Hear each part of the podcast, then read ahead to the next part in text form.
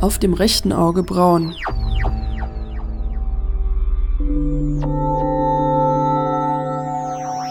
Ein Gespräch zu rechtsradikalen Strukturen in Sachsen.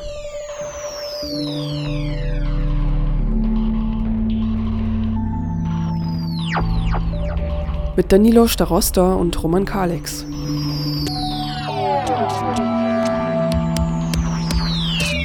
Eine Sendung von Antje Meixner.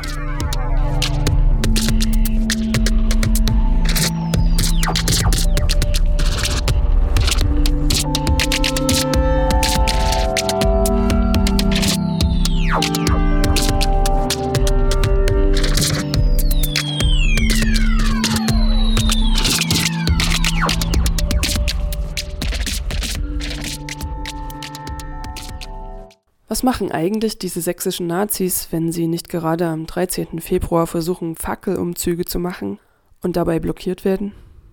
Wie funktionieren ihre Strukturen? Wer oder was unterstützt sie? Welche Interventionen sind wirksam? Und in was für einer Gesellschaft wollen wir leben? Ich habe mich mit Danilo Starosta vom Kulturbüro Sachsen und mit Roman Kalix von Coloradio ins Studio begeben, um dieses unglaublich weite Feld zu beackern. Dieses Feld, von dem Danilo Starosta sagt, dass man damit ein ganzes Studium füllen könnte. Wir werden etwas über die Geschichte der sächsischen rechten Szene in den 80er und 90er Jahren hören. Welche Gruppierungen und welche Netzwerke gab es damals und heute? Wie gestaltet sich die Verbindung zur NPD? Es geht weiterhin um politische Denkmuster, die für Rechte anschlussfähig sind. Vom sarazinschen Rassismus zum Rassismus zur Züchtung des Volkskörpers ist es nicht weit. Wir werden hören, wie Nazis mit dem kleinbürgerlichen Milieu verschwistert sind und von welchen Positionen sie mitgetragen werden. Kann ein Schwarzer ein Mitweider sein? Viele Mitweider glauben, nein. Weiterhin geht es um Rassismus und um eine Gegenvision dazu. Wie könnte unser Staat asylfreundlich gestaltet werden? Dann betrachten wir die Rolle der Jugendarbeit. Kann interkultureller Austausch prophylaktisch gegen Rassismus wirken? Weiter geht es mit Überlegungen zum Menschenbild in der sächsischen Jugendhilfe. Roman Kalex und Danilo Starosta plädieren für eine starke Wertevermittlung, die sich an Menschenrechten orientiert und die gesetzlich festgehalten werden sollte. Zum Schluss beschäftigen wir uns mit medialen Bildern von Rechtsradikalen und mit der Modernisierung der Rechten wie auch dieser Bilder. Doch zuerst hören wir, aus welcher Position Danilo Starosta als Mitarbeiter des sächsischen Kulturbüros spricht.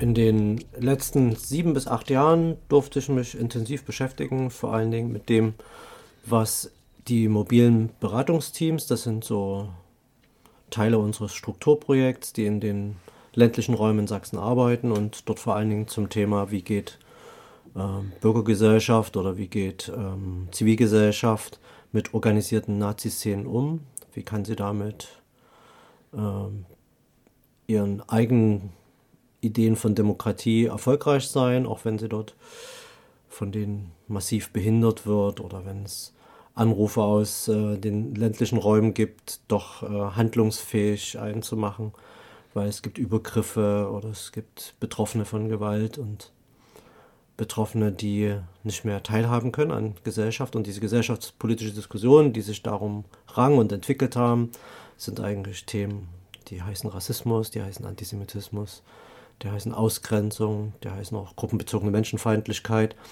Und eben in diesem Themenfeld habe ich in den letzten Jahren gearbeitet und eine dieser Aufgaben, die mir dabei zugefallen sind, war ein Monitoring auch zu betreiben der Strukturen der organisierten äh, Nazi-Szene. Und da habe ich dann auch auf längere Beobachtungen auf diese Szene zurückgreifen können und mit vielen Partnerinnen im, ja, vor allen Dingen natürlich sächsischen, aber eben auch deutschen Kontext, aber auch internationalen Kontext mich austauschen dürfen. Und so sind einige, ja,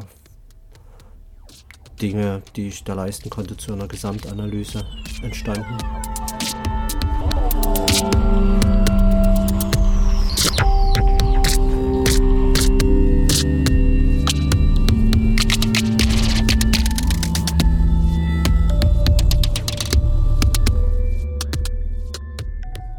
Antje sprach so von, von einer Szene. Ähm, ich denke, dort äh, beginnt ja schon eigentlich so ein Stück äh, das, äh, wo du sagst, das könnte ein Studium füllen, richtig, könnte es. Vielleicht können wir trotzdem versuchen, das ein Stück weit zu skizzieren. Und da wäre sicherlich der, der Begriff der Szene ein, ein, ein sinnvoller Begr Beginn wo man schauen kann. Wir hatten ja, wenn wir jetzt so ein Stück zeitlich zurückschauen, in den mittleren 80er Jahren hatten wir tatsächlich sowas wie eine, eine kleine rechtsradikale Szene so in, in Dresden oder in der DDR und dann entwickelte sich da im Beginn der 90er Jahre eine ganze, eine relativ breite äh, äh, Bewegung, die aber dennoch äh, in der öffentlichen Wahrnehmung vor allem Jugendbewegung war, woher sicherlich der Begriff der Szene auch ein Stück kommt äh, aus einer antifaschistischen Perspektive, zeigt sich dann aber trotzdem immer wieder auch solche Sachen wie struktureller Rassismus, äh, dass, dass äh, eben die Umgang mit äh, Asylgesetzgebung, äh, diese ganzen Schmuddligkeiten oder eben beispielsweise damals ganz prominent in Hoyerswerda der klatschende Mob äh, um die jungen Leute, die da konkret äh, Ausländerinnen angegriffen haben, aber eben ein Mob von ganz normalen Einwohnerinnen dieser Gegend, hm, die das in irgendeiner Weise gefeiert haben, was dort abgeht. Also womit haben wir es haben wir's zu tun? Äh, platt gesagt, sind die alle nur doof? Äh, die Nazis sind oder ist es eine, eine, überzeugte kämpferische Bewegung oder was ist es? Da waren jetzt ganz viele Fragen. Ja, ja. Na, wo fange ich an? Also, äh, ums, also wenn man sozusagen da größer drauf gucken will, dann könnte man sagen, dass die beiden Nachfolgestaaten des NS-Staates, also DDR und BRD, einiges bewältigt hatten an nationalsozialistischer Vergangenheit und vieles auch nicht. Also in beiden deutschen Staaten wurde auch vieles nicht bewältigt und dieses Nicht-Bewältigte wurde natürlich mit vereinigt. Das ist ein Befund, der ist jetzt relativ billig auch. Ne? Also sind die doof? Keine Ahnung, ob die doof sind. Es geht eher darum, dass genau dieses, dieser gesellschaftliche Kontext, also dass man ein Nachfolgestaat des NS-Regimes ist, in der DDR lange Zeit überhaupt gar nicht thematisiert wurde, sondern man war eben das neu entstandene und hat sich eben dem verwehrt, ähm, zu sagen, was ähm, sind weite Teile der Bevölkerung nicht doch ähm, involviert gewesen. Das wurde auch nicht groß thematisiert, fand eigentlich sozusagen auf einer ganz merkwürdigen Verhandlungsebene statt, was dort ähm, zum Nationalsozialismus zu sagen war. Das kam immer aus der Perspektive, na, wir waren ja die Guten. Das führt auch zu so schrägen Sachen. Also ein Kollege von mir hat mir das mal erzählt, dass in äh, der CSSR damals noch gelehrt wurde, dass die DDR an der Seite der tschechischen und russischen Soldaten gekämpft hat. Also was natürlich Schmarrn ist. Also, aber äh, was, was ich eigentlich sagen will, ist, dass diese, diese Vereinigungsereignisse ähm, eine große Chance eigentlich hatten. Die, ich nenne das jetzt mal Dritte Republik, mit dem ganz anderen äh, Gründungsideal zu versehen oder mit einem erweiterten Gründungsideal zu versehen, nämlich tatsächlich eine antirassistische Gesellschaft zu sein, eine Gesellschaft, die eine Einwanderungs- und eine Welcome-Kultur entwickelt. Und das, da hast du ja schon das angerissen, wurde ja mit der Asyldebatte in den 90er Jahren ein Thema, was sehr heiß umstritten wurde, wo letztendlich alle die, die gegen eine Änderung der Asylrechtsparagraphen waren, ja, eine dicke Niederlage eingesteckt haben. Begleitend dann dazu fanden ja diese vielen Übergriffe statt. Also du hast jetzt Hoyerswerda gesagt, also wir wissen, dass Hoyerswerda und Rostock also schon als äh, die großen Ereignisse da rausgestochen haben, auch medial herausgestochen haben, aber schon im Vorfeld von Hoyerswerda auch Übergriffe auf sogenannte ähm, Asylbewerberheime im Leipziger Raum stattfanden, in Wurzen zum Beispiel, glaube ich, war eines der ersten Übergriffe. Ähm, Im gesamten Bundesgebiet äh, sich die Berichte häuften über äh, Morde, rassistische Morde, über Übergriffe auf einzelne Bürger, auf ähm, auf Gruppen. Auf, es war Brandschatzung, war an der Tagesordnung hier in den 90er Jahren in Dresden, kann ich mich erinnern. Das 89, 90 brannte die Bronx. Äh, irgendwann mal in der Nacht, glaube ich, in der Silvesternacht wurde die 100 überfallen. Das ist also jetzt fürs Lokalkolorit. Ähm, dann in der Umgebung von Dresden gab es einige fette Übergriffe, wo damals einer der Leute unterwegs war, der heute, glaube ich, gerade aktuell auch in der Neon ein Interviewpodium geboten bekommen hat, Nick Kräger, mhm. Der damals als der alte Wudensiedler hier einen gewissen Kultstatus auch damals in dieser Szene hatte. Und da komme ich dann noch dazu, was ist Szene und was nicht. Und mit seinen Gefolgsleuten da ja auch tatsächlich Konzertveranstaltungsorte überfallen hat. Da gab es auch Brandanschläge, ähm, Straßenschlägereien. Das war eine ziemlich ähm,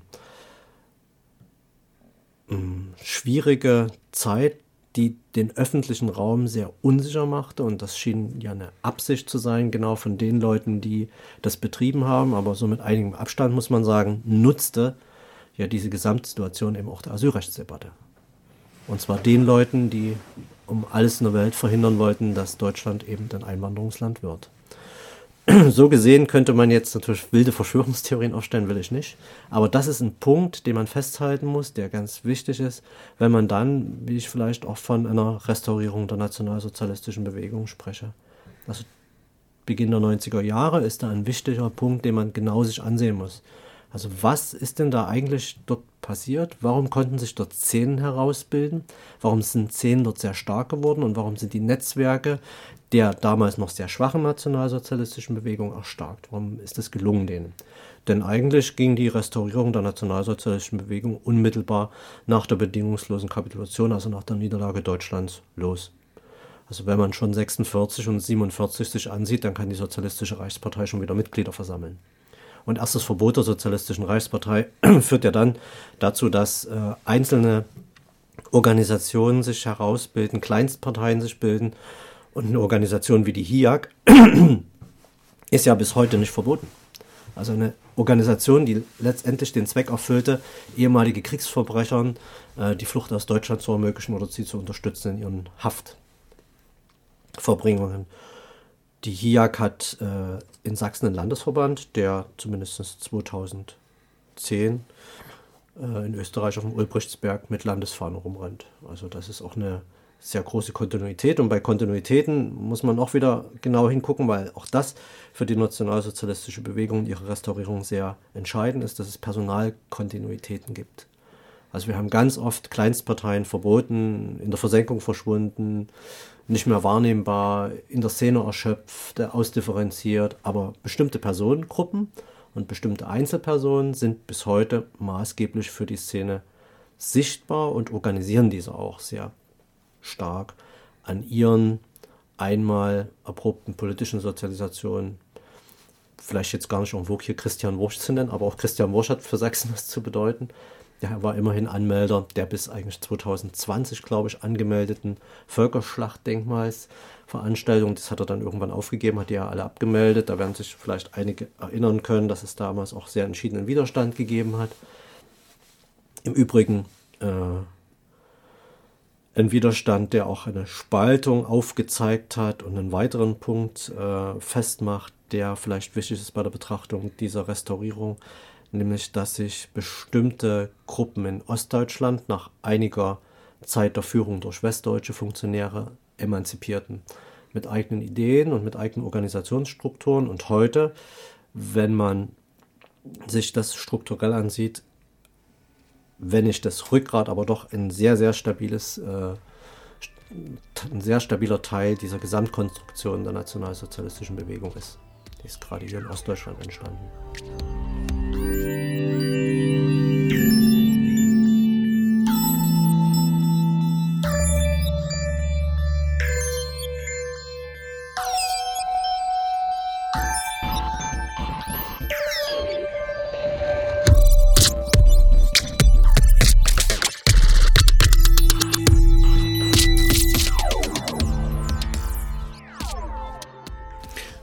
Sehr stark auf, auf äh, Personen letztendlich äh, dabei abgehoben. Oh. Welche äh, Rolle spielen aus so einer Perspektive die umgebenden seien es staatlichen, seien es ökonomischen Strukturen?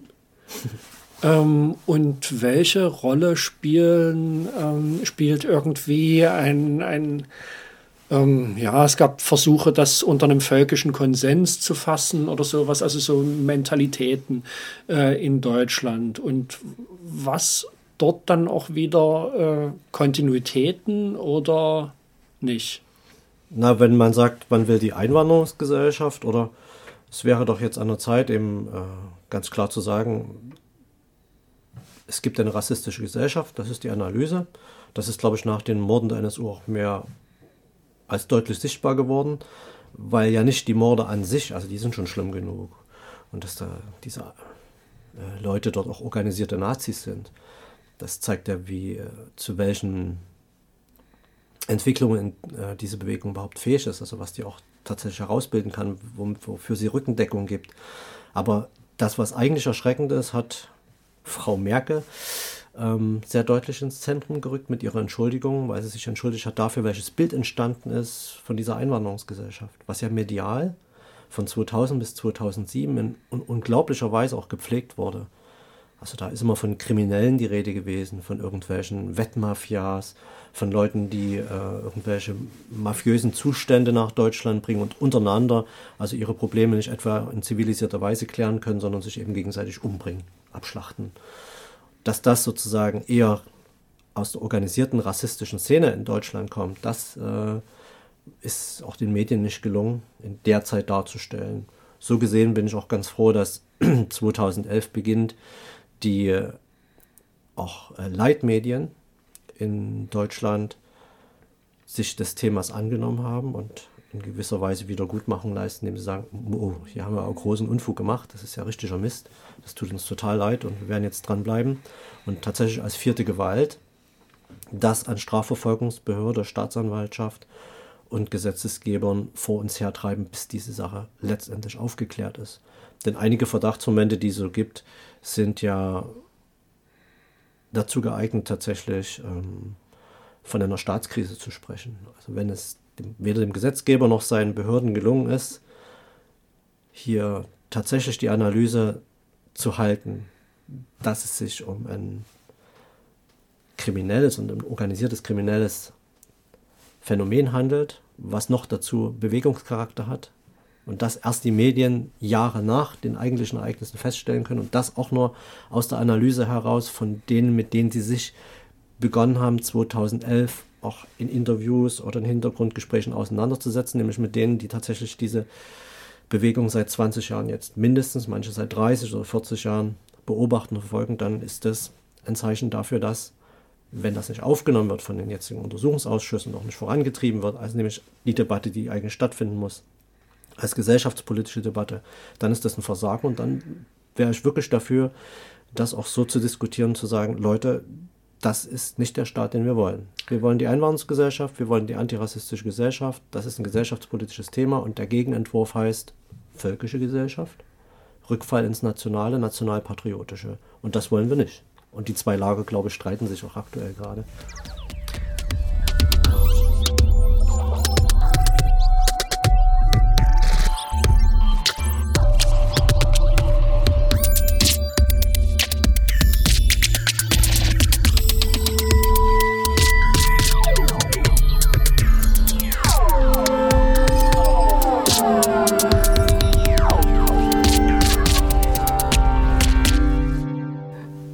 Wollen wir vielleicht konkreter zu kommen ähm, zur aktuellen Situation? Was gibt es für Netzwerke, soziale äh, Netzwerke in der rechten Szene? Was für technische Voraussetzungen haben die oder für Grundlagen?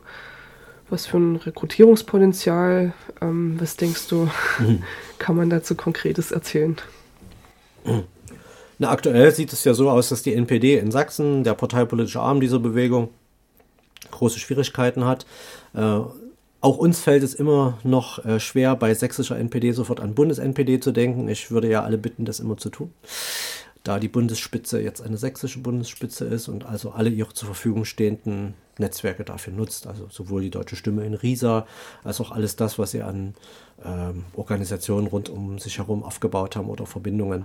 Ja, die sächsische NPD, da geht es schlecht. Die versucht gerade ihre seriöse Radikalität unter ihrem Bundesvorsitzenden in irgendeiner Art und Weise zu operationalisieren. Das ist mit Mario Löffler und der Wahl von ihm zum Landesvorsitzenden ein Stück weit plakativ auch gelungen. Aber mit dieser Wahl haben sich eben andere Kräfte, die einen entschiedeneren nationalsozialistischen Kurs äh, immer vorangetrieben haben, die letzten zehn Jahre, eben auch gemeinsam mit Holger Apfel, äh, dazu gebracht zu sagen, das ist nicht mehr unser Ding und sich zurückziehen, könnte man so sehen. Andererseits könnte man auch sehen, die NPD muss natürlich sehr bemüht sein, bei den jetzt doch sehr äh, offensiven Vorbereitungen für ein Verbotsverfahren sich von all den äh, Teilen und Strukturen zu trennen, die sie in die Nähe eben einer Partei rücken, die offen kämpferisch äh, gegen die äh, freiheitlich-demokratische Grundordnung streitet, weil das genau ein Verbotsgrund wäre, der, dem man nicht ausweichen kann vom Bundesverwaltungs- oder vom Bundesverfassungsgericht.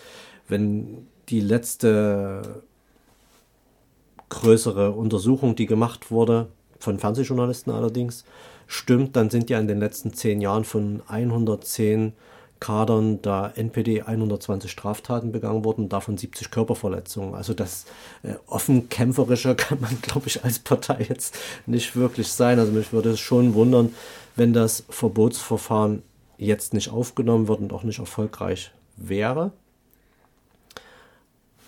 Was aber nicht dazu führt, dass die nationalsozialistische Bewegung geschwächt würde. Ich würde eher denken, dass dann ähm, über kurz oder lang ein anderer parteipolitischer Arm diese Aufgabe übernimmt, nämlich in den Parlamenten präsent zu sein. Wir haben letztendlich ja mit der NPD, wenn du fragst nach dem aktuellen, nicht nur eine Partei, die im Landtag sitzt, das wäre, ist auch schlimm, dass wir auch wieder drin sitzen und so weiter und so fort, aber die eigentliche Stärke der NPD in Sachsen besteht darin, dass sie in den Kommunalparlamenten verankert sind und in den Landkreisen verankert sind und dort auch jeweils Fraktionsstärken haben, zumindest in den Landkreisen. Dass sie also in den äh, ganz normalen Ausschüssen sitzen, dass also alle, die in den Ausschüssen arbeiten, mit NPD-Leuten arbeiten müssen. Und dass eben im Untersuchungsausschuss, der jetzt eingesetzt wird, natürlich auch die NPD jemanden hin entsenden wird. Das ist vielleicht vielen gar nicht so klar, die da immer rufen, ha, Untersuchungsausschuss muss hier, Untersuchungsausschuss muss hier.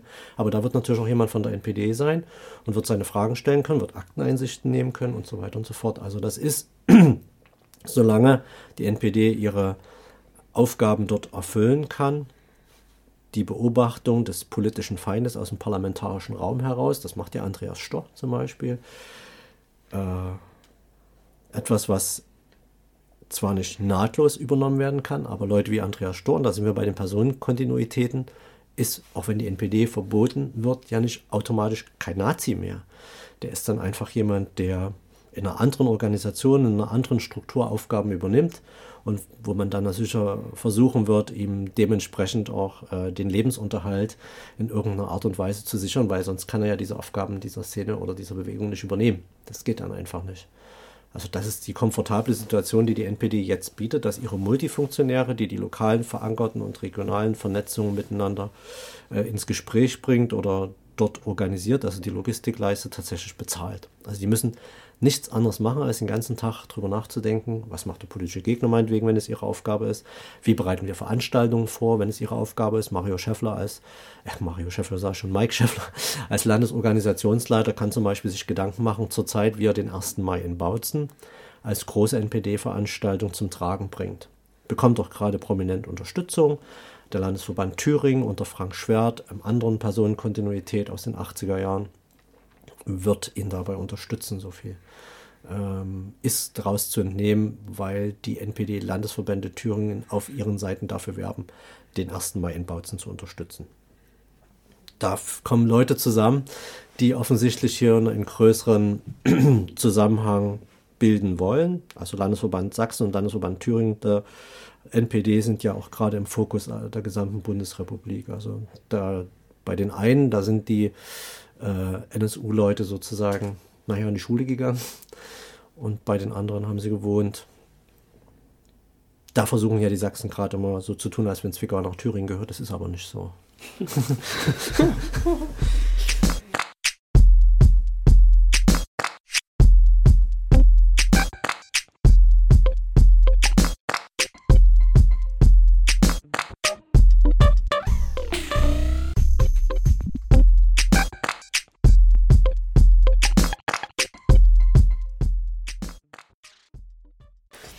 Ja, wir haben jetzt zwei äh, Seiten der Medaille, bei der ich befürchte, dass sie nicht nur zwei hat. Äh, Gerade so ein bisschen angeschaut, äh, so der radikalere Gruppen, Burschenschaften, äh, eine Burschenschaften haben wir nicht thematisiert, sondern Kameradschaften äh, und, und sozusagen sowas wie rechtsradikale Szene und dann eher so ein, so ein Partei, äh, so eine Parteiebene, da gab es ja schon vorher Sachen und da gibt es seit, äh, seit Michael Kühnen äh, ja schon irgendwie den Versuch, eigentlich auch ein Stück davon weg zu sein und das eher äh, als außerparlamentarische Inszenierung zu machen, ohne dabei aufzugeben, auch immer wieder parlamentarisch zu kokettieren.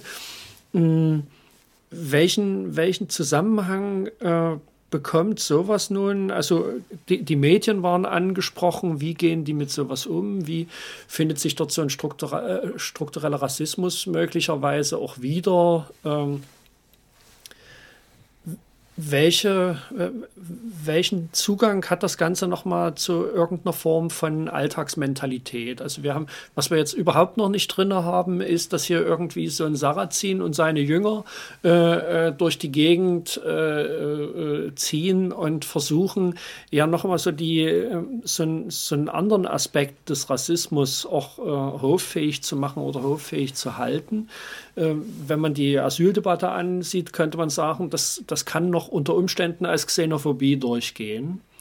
Äh, während, während das, was, äh, was Sarrazin dort äh, äh produziert äh, an, an Sprechblasen, läuft ja letztendlich auf eine Renovierung äh, der Volkszüchtung hinaus.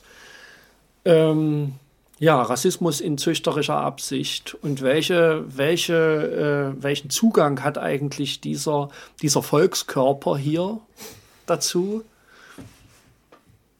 Hm. Ja, wo soll ich da anfangen? Also, ich kann jetzt so ein Sachasin-Bashing machen. Geht schnell. Bash. ja, da gab es einen schönen Aufkleber schon drauf, Hals Maul. Ich glaube, mehr ist dazu eigentlich gar nicht zu sagen zu Sarrazin. Ja. Ähm, aber was hat das mit dem, mit dem Nazi-Zeug zu tun? Also da müsste man auch wieder ein Stück ausholen und vielleicht bleibe ich bei dieser Struktur. Also wenn man sich zum Beispiel die Kameradschaften anguckt, die Kameradschaftsszene beginnt sich in Sachsen so zu entwickeln, so Anfang der 90er Jahre, das muss man schon so sagen. Also 92, 91 gab es die ersten Kameradschaften, glaube ich, die sich selbst einen Namen gegeben haben, die permanent sozusagen sich auch versammelt hatten. Also wer fällt mir jetzt mal ein? Schildauer Jungs vielleicht. Ähm, vielleicht... Ähm, ja, also Schildauer Jungs wären klar, ist glaube ich so eine Kameradschaft. Dann gab es so, nach Ortsbezeichnungen gab es so eine Leute. Äh, Gorbitzer Jungsturm und ja. wie diese ganzen Mannschaften da hießen, die gaben sich auch zum Teil kuriose Namen, Odins Legion zum Beispiel, also gab es auch. Also das wird verstärkt, als diese Kleinstparteienverbotsverfahren laufen die dann, glaube ich, 95 einen Abschluss finden mit dem Verbot der FAP, also der Freiheitlichen Arbeiterpartei, in der ja Kühn eine ganze Zeit lang eine maßgebende Rolle gespielt hat, also zumindest bis zu seinem Tod. Also so ganz parteifern war der nicht, obwohl er ja eigentlich aus einer anderen Struktur kam, die für die nationalsozialistische Bewegung und ihre Restaurierung bis heute eine recht entscheidende Rolle spielt. Das ist die Gesinnungsgemeinschaft der Neuen Front und die GDNF ähm, hat zumindest mit Christian Worsch noch einen nach außen hin wahrnehmbaren und sehr aktiven Funktionär, der tatsächlich auch noch immer nicht in der NPD ist. Also andere Weggefährten von ihm, die damals wie er und Michael Kühn zum sogenannten Captain Konrad-Kreis gehörten in Frankfurt-Main und also dort mit Steiner zusammen, also mit Thomas Wolf, äh, Bundeswehrkasernen beglückt hatten mit bestimmten Protestformen und so. Also die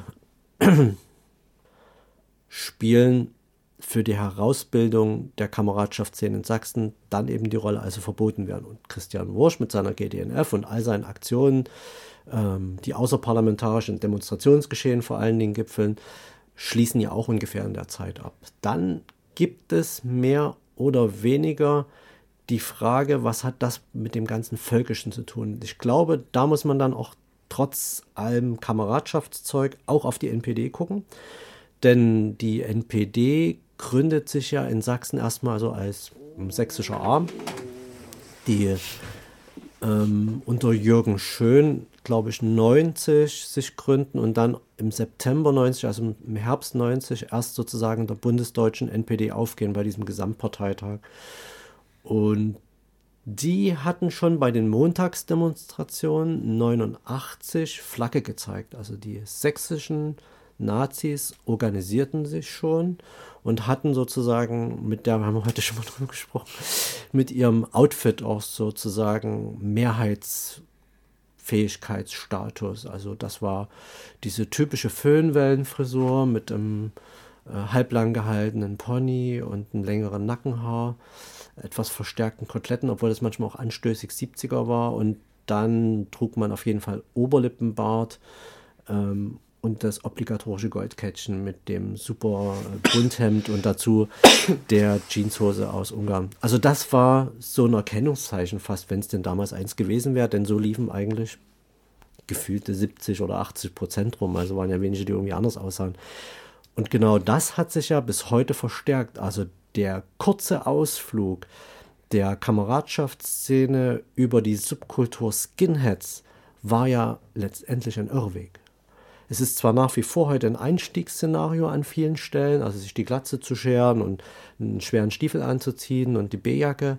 Und ich habe jetzt erst vor kurzem komischerweise gerade in Wurzen äh, am Nordsachsen-Versand dort auf der Höhe 2 gesehen, die waren wirklich total oldschool. Also Stiefel bis zum Arsch, fette B-Jacke und die sahen aus wie Scheiße. Also das ging gar nicht, aber die machten genau das, glaube ich, was äh, die Skinhead-Szene so für viele männliche Jugendliche, da kommen wir dann so in Sozialisationstheorien, attraktiv gemacht hat. Also dieses gefährliche Platzmachen, Benchmarking äh, und nur da, weil man ausgesehen hat. Da musste man überhaupt gar nichts sagen. Also vielleicht war der erste Spruch dann schon blöd so und dann habe ich gesagt, oh, was ist denn das für ein Typ, der ist ja völlig hohl.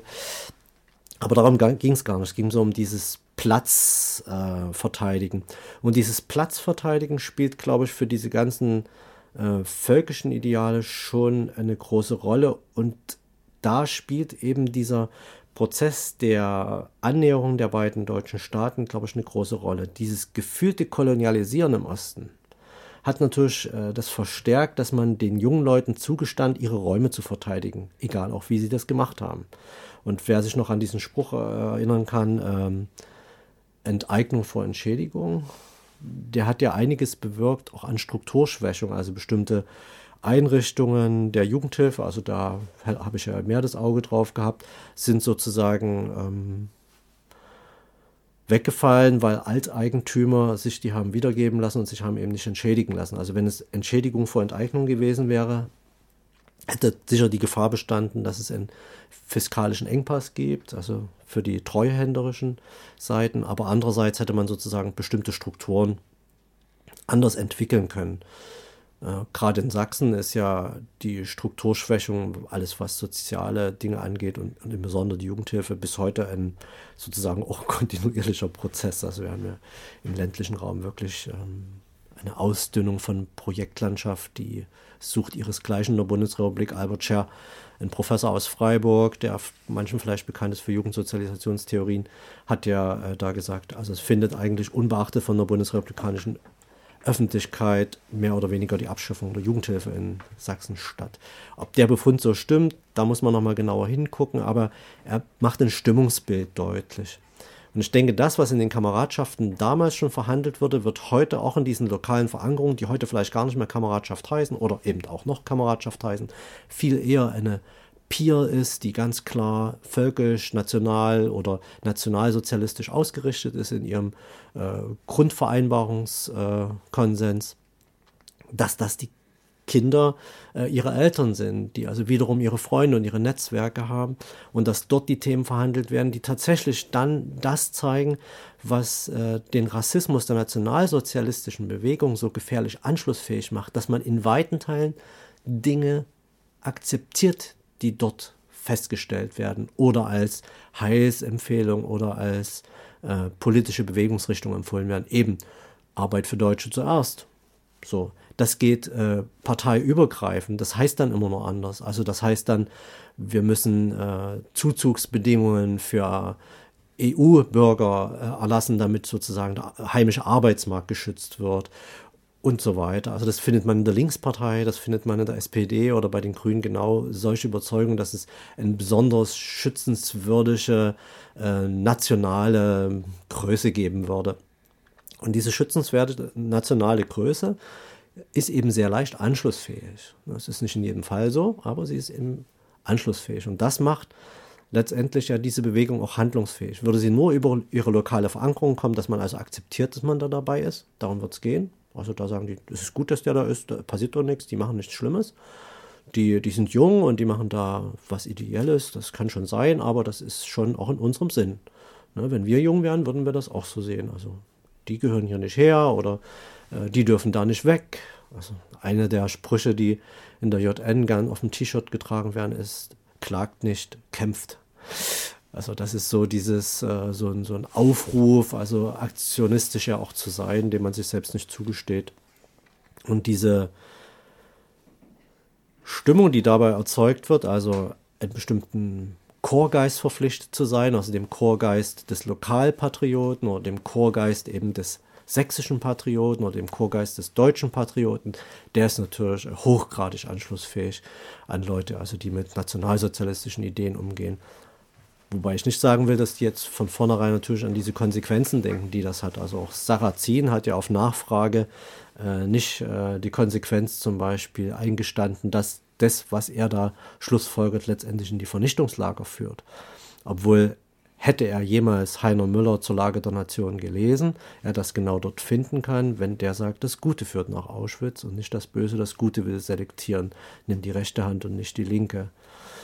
Das ist tatsächlich das, was Nationalsozialismus und Analyse von Nationalsozialismus oft vernachlässigt. Zu gucken, was motiviert die Menschen. Und die Motiv Menschen motiviert das Gute, nicht das Böse. Das Böse motiviert die nicht. Das machen mal eine Zeit lang Spaß, aber dann ist das auch vorbei. Aber die Überzeugung, was Besseres zu sein, die Überzeugung von etwas Besserem zu wissen und die Überzeugung, das auch durchsetzen zu können, das macht diese Leute sozusagen attraktiv. Und deswegen rennen denen auch nach wie vor einige tausend Menschen in Sachsen hinterher.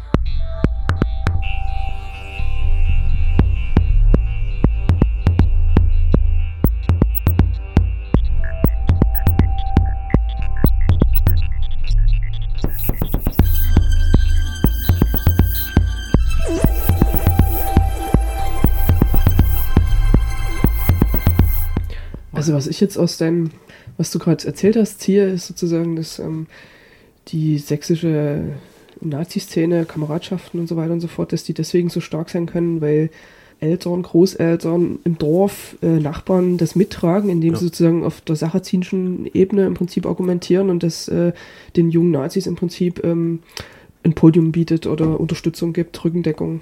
Nach Verständnis, Rückendeckung, soweit würde ich im Einzelfall gar nicht gehen, obwohl das natürlich in Hoyerswerda war es ja sozusagen ganz plakativ zu sehen und aber das kann man noch heute beobachten. Also es gibt ähm, immer wieder Unterstützung für bestimmte Kampagnen. Also ich erinnere mal an diese Kampagne Todesstrafe für Kinderschänder.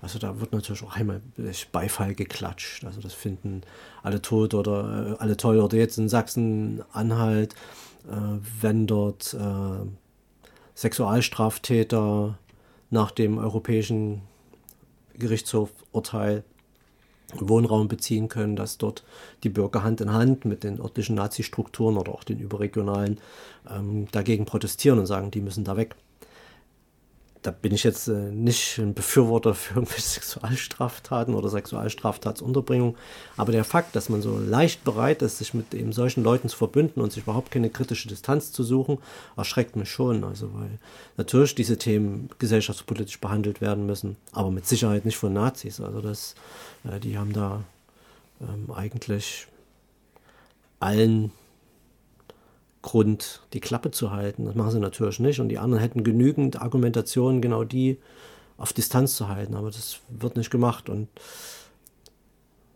ja, wenn, man sich das anguckte, dass in Dresden Sarrazins Veranstaltung die bestbesuchteste überhaupt war.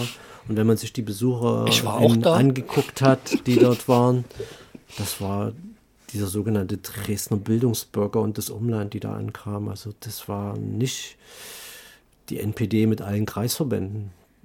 NPD war auch da, waren noch ein paar prominente NPD-Leute dort. Aber die sind sozusagen, selbst wenn sie noch so scharf formuliert hätten, die konnten gar nicht schärfer sein als Sarrazin. Weil genau dieses, ähm, meinetwegen, zivilisierte, völkische, ja, eine viel größere Faszination ausübt für die meisten Leute, weil sie sich da wiedererkennen und sagen, genau, das habe ich mir auch schon immer gedacht. Die haben, die haben irgendwas im Blut, was das macht die minderwertig. Ne? Da, das brauchen wir ja nicht. Wir brauchen Leute, die gut sind. Und wenn die dann nicht mehr gut sind, sollen sie auch wieder sich verpissen, weil dann haben wir das, was wir wollten. Ja, also ich kenne genügend äh, kleinere Umfragen zu dem äh, Komplex, wo man sagt, äh, wie äußert sich denn sowas wie Rassismus? Ne? Auf eine ganz andere Art und Weise zum Beispiel. Kann ein der und der Schwarze ein, nehme ich jetzt mal für Beispiel, mit weiter sein? No, nö.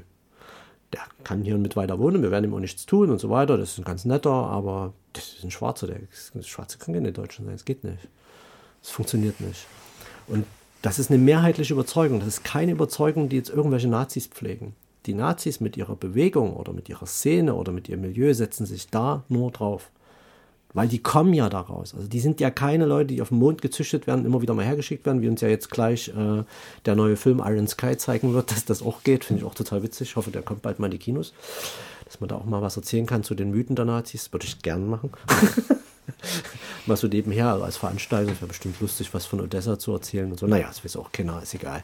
Und äh, ich denke, da liegt ja tatsächlich so ein bisschen auch so, ein, so eine Möglichkeit, einen Schluss zu ziehen. Zu sagen, auch nochmal das andere, also nicht nur aus diesen vielen Befragungen der Sozialwissenschaftler oder der beiden Leipziger Professoren zu sagen, nein, wir haben jetzt einen Befragungsbefund, der ist empirisch und so weiter, sondern auch nochmal analytisch hinzugucken und zu sagen, seht ihr, diese Überzeugungen, die sich in der Mehrheitsbevölkerung herausbilden, sind erstmal keine Nazi-Überzeugungen, sondern sind Überzeugungen von Sozialisation. So kann gelingen, so kann Sozialisation gelingen, so ist erfolgreich soziales Handeln möglich. Und weil das genau das Gleiche ist, was sozusagen sich in nationalsozialistischen, äh, im historischen oder auch im aktuellen Parteiprogramm und Ideologien wiederfindet, weil das so ist, gehören die zusammen. Die kommen von daraus. Das wird daraus entwickelt. Das ist eben das, was ich meine äh, mit, naja, das kommt aus dem Guten. Das ist überhaupt nichts, was böse ist oder was externes oder überhaupt.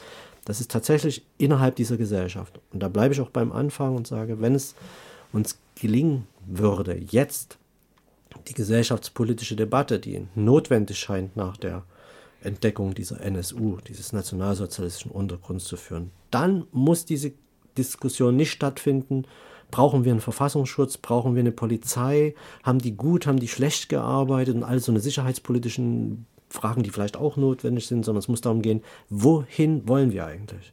Wollen wir eine Rassismus? Freie Gesellschaft, eine Gesellschaft, die auf Emanzipation und auf die Stärkung des Individuums abhebt. Das hast du ja vorhin gesagt, also das geht auch um, dieses, um diesen Streit Individuum und Gesellschaft. Die sind immer alle davon überzeugt, dass wenn nur zehn eine Idee haben, muss es der Elfte mittragen. Und wehe, der macht nicht mit. Ne? Dann kriegt der Haue, wird ausgeschlossen, darf nicht mehr mitspielen. So, das ist ja sozusagen diese Denke, die da auch dahinter steckt. Und schaffen wir das in sozusagen direkter Konfrontation zu dem, was die andere Gesellschaft uns gerade zeigt, nämlich eine rassistische Gesellschaft zu bleiben, eine, eine national geschlossene, die hohe Hürden baut, die eine Außengrenze an der EU massiv verteidigt. Wir haben tausende Tote zu beklagen, inzwischen an den EU-Außengrenzen. Niemand redet darüber. Also ich finde das auch fast ungeheuerlich, dass wir uns immer mit so einer Nabelschau abgeben. Oh, wie sieht denn unsere Dividende aus? Oh, hat denn Sachsen genügend äh, Bruttosozialprodukt erwirtschaftet? Ach du lieber Schreck, wieder nur 1,10 Euro weniger Kopfpauschale. Das sind eigentlich alles Luxusthemen, wenn man so will. Es geht eigentlich tatsächlich inzwischen darum, ähm, wohin äh, das Hauptschiff dreht. Wo können wir denn hindrehen? Wo, wo wird es denn sein? Also wird es so sein, dass der einzelne Mensch frei sein kann und unabhängig von seinem Geschlecht, von seiner Hautfarbe, von seiner Herkunft oder was auch immer? Oder werden wir merkwürdige Mechanismen weiterhin pflegen, die den Großteil der Menschheit wahrscheinlich 99,3 Prozent ausschließt aus dem, was wir uns hier als Staats- und Soziologiestruktur gebaut haben.